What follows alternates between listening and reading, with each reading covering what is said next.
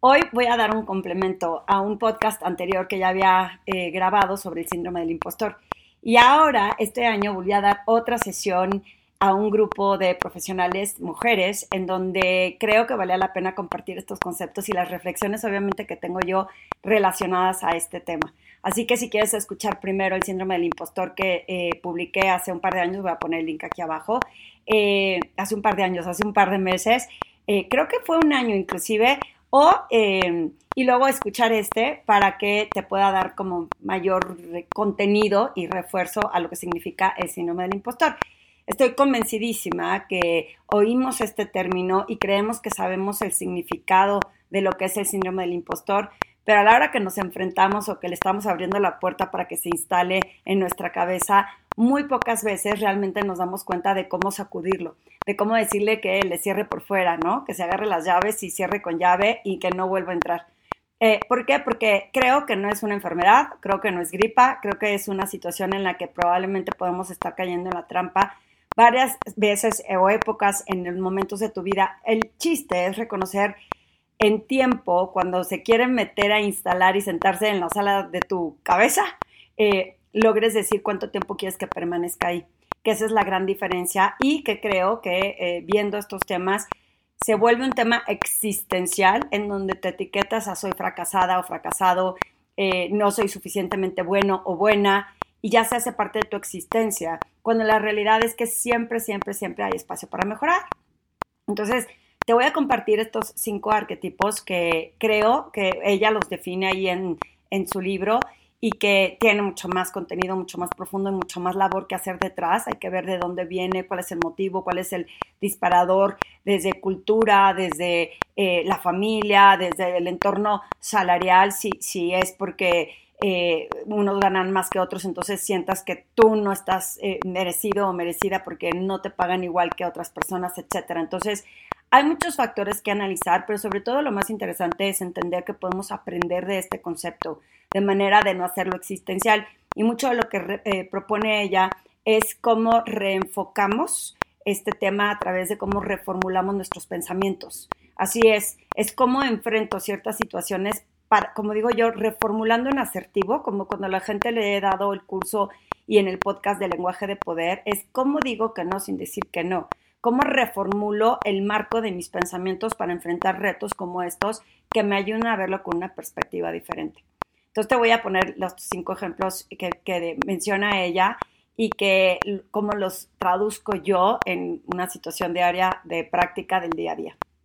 El primero es el perfeccionista o la perfeccionista. Y he visto esta característica en muchísimas personas, no solo en mujeres, que es hasta que no esté suficientemente bien hecho, que esté perfecto, que esté todo impecable, no lanzo un proyecto.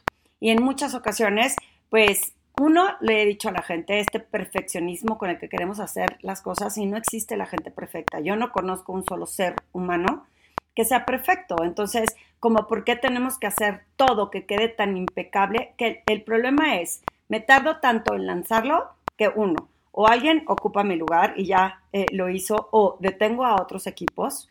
¿Por qué? Porque entonces no los dejo fluir porque yo estoy deteniendo todo hasta que quede suficientemente bien. Y en ese sentido de perfeccionismo hay que entender y analizar si realmente hice las preguntas correctas para tener toda la información necesaria para lanzarlo como esté, cubriendo todos los elementos que me piden, porque aquí no se trata de lánzalo por lanzarlo o no importa que también esté, sino que dentro de las capacidades y los recursos que tienes, que lo puedas lanzar porque ahí habrá un aprendizaje. ¿Qué pasa si cuando yo eh, eh, ponía este ejemplo, cuando yo lancé mi primer video en YouTube, que te puedes meter a buscarlo y es de dar risa, si no lo hubiera hecho, a lo mejor no hubiera aprendido qué es en lo que tenía que aprender para hacer mejores videos, cómo dejar de leer un script, etcétera, etcétera. Pero si me hubiera esperado a ser perfecta, capaz que me hubiera tardado muchos más años en hacer estos contenidos. Hoy que lo veo en el tiempo he ido aprendiendo y evolucionando y teniéndole menos miedo y reto a, este tema de los videos, pero es un tema del perfeccionismo. Tiene que estar súper, súper bien, perfecto, y si no, no sale. Entonces, haz una reflexión de este síndrome del impostor, porque lo que acaba pasando cuando lanzas algo que crees que no estuvo suficientemente bueno, entonces te empiezas como a etiquetar, a flagelar, a, juzgar sobre por qué no lo hiciste perfecto. Hay una, tuve alguna vez una clienta que estaba por lanzar un, un proyecto a través de, de, una tabla en Excel y me decía, es que cada vez que la reviso quiero agregarle algo más para que quede impecable. Y en ese cada que la reviso y se detenía, lo único que pasó es que pensaban que no era ágil y que no resolvía en tiempo y que no estaba lista para un siguiente nivel. Entonces ese sentido de perfeccionismo es un eh, síndrome del impostor porque te está haciendo creer que si no tienes 10, que si no sacas siempre la misma calificación, entonces no eres bueno o no eres buena. Y ahí es en donde entra el, bueno, pues que aprendo de lo que no hice bien para que la próxima vez lo haga bien. anímate a atreverte a intentar a no tratar de ser perfecta y no a justiciarte, porque algo no salió al 100. Siempre creo que de un gran esfuerzo, de una gran colaboración, de una gran participación, que una persona no esté satisfecha con lo que dijiste no quiere decir que no seas bueno o buena. Entonces hay que detenernos a reflexionar de dónde viene el comentario o la evaluación negativa y qué puedo usar a mi favor. Una persona que no sufre del síndrome del impostor lo ve desde un punto de vista, ok, qué bueno que me dicen que eso no, no lo cumplí, lo voy a integrar la próxima vez. O qué bueno que me dicen porque eso no lo sabía y lo voy a aprender para la próxima vez. Eh, sin embargo, tendemos a no hacer todo un drama acerca de lo que realmente es nuestra identidad y lo que somos. El segundo arquetipo es el experto o la experta.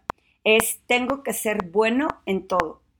Yo pongo mucho el ejemplo de una persona que habían cambiado de área y que esa, en esa área tenía una colaboración con otra área. Me decía, es que no domino todos los productos de la otra área. Y me siento muy incómoda porque la realidad es que no estoy fluyendo bien, estoy desgastada, estoy cansada porque me estoy dando cuenta que pues no domino los productos de la otra área. Le dije, pero ¿por qué los tienes que dominar tú? Pues porque yo les doy servicio, sí, pero tú no tienes que saberte a rajatabla los productos del otro. Te vas a rodear o te vas a buscar que una persona te ayude a entender lo que necesitas saber y si no que te acompañe para avanzar, pero no tienes que dominar todo tú.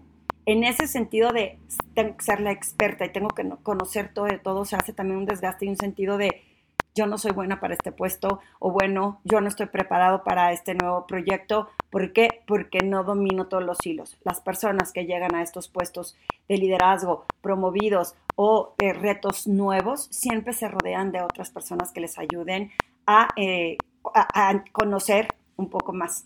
Y se relaciona un poco en esta parte de ser experto en todos los temas al genio natural que el genio natural es el tercer arquetipo que menciona ella, en donde yo siento y la inclinación a pensar que debería de saberlo todo a la primera.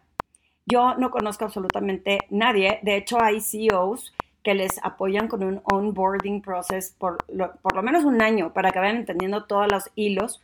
O sea, la capacidad de una persona, un CEO como estos, es de poder dirigir y poder influir, pero no quiere decir que tenga que conocer toda la empresa de PAPA, sobre todo si viene de otras industrias. Entonces, cuando las personas a la primera no saben algo, o piensan que ese talento ya lo tendría que ser como reflejado a la primera, se sienten eh, pues en desconfianza, se sienten en desventaja, en que no, no son suficientemente buenos o buenas porque no se les dio a la primera. Y yo no conozco absolutamente, insisto, a nadie que a la primera se le dé como jugar tenis. A lo mejor tienes flexibilidad y habilidad o es más facilidad para que hagas algunas cosas. Pero de eso a pensar que tiene que salirte la primera, es lo que impide que muchas veces pues hagas la práctica. La práctica, la práctica, la práctica, la práctica es lo que da este nivel que luego te lleva a poder ser experto en lo que hagas. Pero si tú sigues pensando que tiene que ser a la primera, vas a estar muy equivocado o equivocada. Y luego viene el que es el individualista, el que piensa que lo tiene que hacer todo solo. Desde nadie lo va a hacer mejor que yo, desde si lo delego y lo hacen mal, pues ya mejor de una vez es más trabajo, mejor lo hago yo, hasta eh, tengo que demostrar que yo soy capaz de cumplir con esto. Y Vivian pone un ejemplo clarísimo de una mujer que estaba tan desgastada por agarrar un proyecto sola y no dormía mañana, tarde, noche, si te estás sintiendo relacionado relacionada con esta, te va a hacer sentido y de pronto, pues tuvo un tema médico, se tuvo que retirar y asignaron una persona para llevar este proyecto que cuando vio dijo, no hay manera que yo solo lo pueda cumplir. necesito estos recursos, necesito estirar el tiempo y no tiene nada que ver conmigo y mis talentos, sino que tengo la habilidad de saber cómo pedir los recursos que se necesitan para cumplir algo. Nadie dijo hazlo tú y hazlo solo o hazlo tú y hazlo sola. Entonces, ese me encantó porque cuántas veces asumimos la responsabilidad de hacer algo cuando podemos aprender a pedir apoyo, a pedir ayuda y a entender que pues voy a entregar algo a lo mejor más rápido si eh, dos cabezas piensan mejor que una y si tengo más manos para poder cumplir. Y el cuarto es el de la super mujer maravilla o el superhéroe, ¿no? Esa persona que piensa, y sobre todo este sí creo que cae mucho en las mujeres, que piensa que tiene que ser quien responda y solucione todo de todo. Las mujeres que trabajamos y que aparte tenemos familia y por lo menos en mi caso cuando mis hijos eran chicos yo me acuerdo perfecto que un día dije, ¿quién nos dijo a las mujeres que teníamos que cumplir con el estándar de trabajar, pero aparte cumplir con el hogar, pero ser buena mamá, pero ser buena esposa, pero que el súper no falte, pero que todo funcione en orden? Cuando la realidad es que podemos generar esa colaboración y esa búsqueda de apoyo para que esto suceda. El día que me acerqué con mi marido y le dije, oye, ¿me puedes eh, apoyar para hacer tal cual cosa? No me acuerdo si era recoger a los hijos o atender un tema que yo normalmente resolvía voltea y me dice, claro que sí. Entonces, el sentirnos que somos las que tenemos que tener la capa de la heroína y de decir, yo cumplo con el gafete de, no, yo lo hice todo yo, la realidad es que hace que cuando no lo logremos nos sintamos impostores. ¿Por qué? Porque entonces habla de, si yo veo que esa persona está súper fit, pero aparte es mamá, pero aparte eh, le pagan un super sueldo y aparte es líder y yo no logro cumplir con alguna de las tareas que esa persona cumplió, la realidad es que me empiezo a sentir frustrada, fracasada, no soy suficientemente buena. Y no sabes si esa persona ya tiene genética que le hace ver que está fit y a lo mejor no hace ejercicio, estoy inventando, o a lo mejor alguien le apoya detrás de cámaras que tú no notas.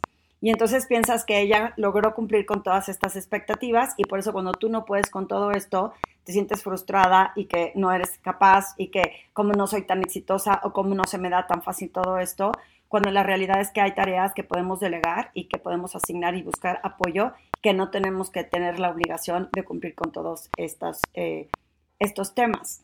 Y eh, la reflexión viene porque les quise platicar estos cinco arquetipos que creo que caemos o en uno más que en otro, pero a lo mejor eh, sí puede ser una mezcla de varios y que creo que puede ser situacional. Hay situaciones en la vida en donde quizá te haya hecho dudar por alguna razón u otra, que no se te dio tan natural eh, aprender una habilidad que alguien sí, o que no te consideras que sabes lo suficiente. Hay otro ejemplo que pongo de una colega que seguía estudiando y estudiando para ser experta porque decía, es que como yo no tengo experiencia laboral y ahora me voy a dedicar a esto, pues tengo que seguir estudiando para estar preparada. Y nunca iba a ser experta o suficientemente buena si no lo llevas a la práctica. Porque hasta que lo llevas a la práctica te vas a dar cuenta que funciona, que no funciona y que de todo lo que sabes, a lo mejor hay cosas que hacen sentido y cosas que no. Entonces, todo este tema de por querer sentirte la experta te hace sentir como un fracaso porque pues no gano dinero, porque no tengo clientes, pero pues porque me la vivo estudiando y no lo aplico.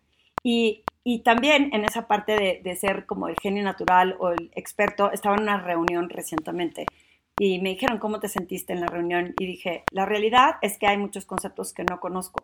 Entonces, siento que tengo que estar en más sesiones para seguir aprendiendo porque no me siento capaz de poder liderar una junta yo sola respecto a este tema porque todavía no lo domino. Me dice, no, bueno, bueno, pero, pero no corras prisa, no necesitas saber todo. Le dije, no, quiero aprender.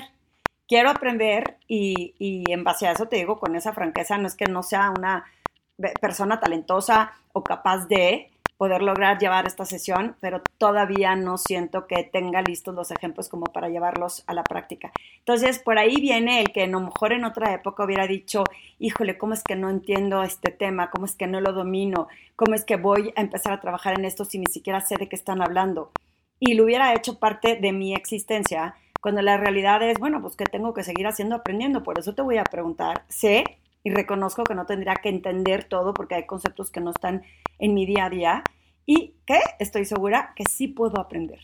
Estoy segura que entre más practique, entre más domine estos conceptos, mejor eh, para mí que los vaya a poder eh, entender y aprender.